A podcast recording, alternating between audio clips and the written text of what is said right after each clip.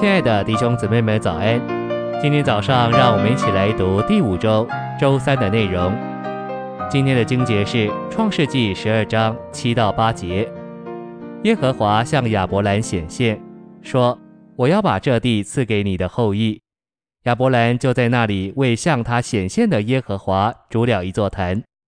从那里，他又迁到伯特利东边的山，支搭帐篷。他在那里又为耶和华筑了一座坛，并且呼求耶和华的名。晨星喂养，基督徒的生活是一种祭坛和帐篷的生活。祭坛是向着神的，帐篷是向着世界的。神对于他儿女们的要求，就是要他们在神的面前有祭坛，在地上有帐篷。祭坛和帐篷是连在一起的，是人没有方法分开的。创世纪十二章七节给我们看见，祭坛是根据于神的显现，谁也不能将他自己奉献给神，而他是没有遇见神的；谁也不能把一切都摆在祭坛上，而是没有神的显现的。奉献不是由于人的劝勉，不是由于人的催促，乃是由于神的显现。如果神没有向人显现，那就没有一个人是能自动把他所有的都摆在祭坛上的。如果有一天我们遇见主，那一给遇见就自然而然产生奉献。只要你遇见神一下，只要你看见神一下，你就不是你自己的。神是遇见不得的。人一遇见神，人就没有方法为着自己活着。信息选读：神的显现里面有无穷无尽的能力，那一个显现把你一生的道路都改变了。基督徒为神活着的能力是在乎看见神。哦，不是我要立志侍奉神就能侍奉神，不是我要筑祭坛就能筑祭坛，乃是要有神的显现。神向亚伯拉罕显现，亚伯拉罕就筑了一座坛。这里的坛不是献赎罪祭的坛，这里的坛乃是献燔祭的坛。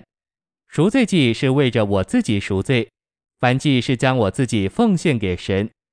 这里的祭坛不是指着主耶稣怎样替我们死说的，乃是指着我们怎样将自己奉献给神说的。这里的祭坛就是罗马十二章那一类的祭坛。祭坛的结局是引到帐篷去。等到亚伯拉罕有了祭坛之后，神的话才给我们看见帐篷。帐篷的意思是流动的，是不扎根的。神要借着祭坛来对付你自己。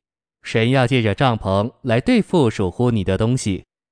亚伯拉罕有祭坛，他把他的一切都给了神。那么，是不是从今以后，亚伯拉罕连身上的衣服都没有了？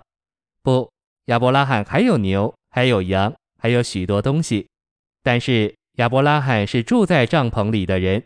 换句话说，祭坛所余剩的东西，只能保留在帐篷里。这些从祭坛上留下给你的东西。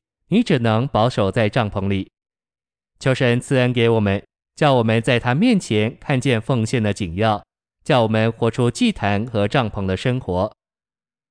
日日更新的复兴是带着变化的。罗马十二章二节，借着心思的更新而变化。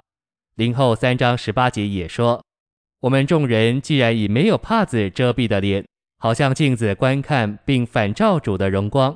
就渐渐变化，成为与他同样的形象，从荣耀到荣耀，乃是从主灵变化成的。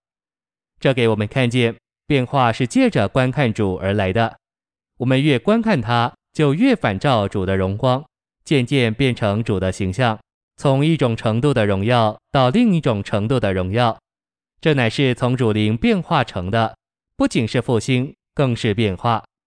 所以每天早晨有新的复兴。就是每天早晨有新的变化，只要我们一生的年日都在这样的变化中，我们就能在主的生命里长大，以致成熟。这种复兴、更新、变化，乃是我们众人今日的需要。谢谢您的收听，愿主与你同在，我们明天见。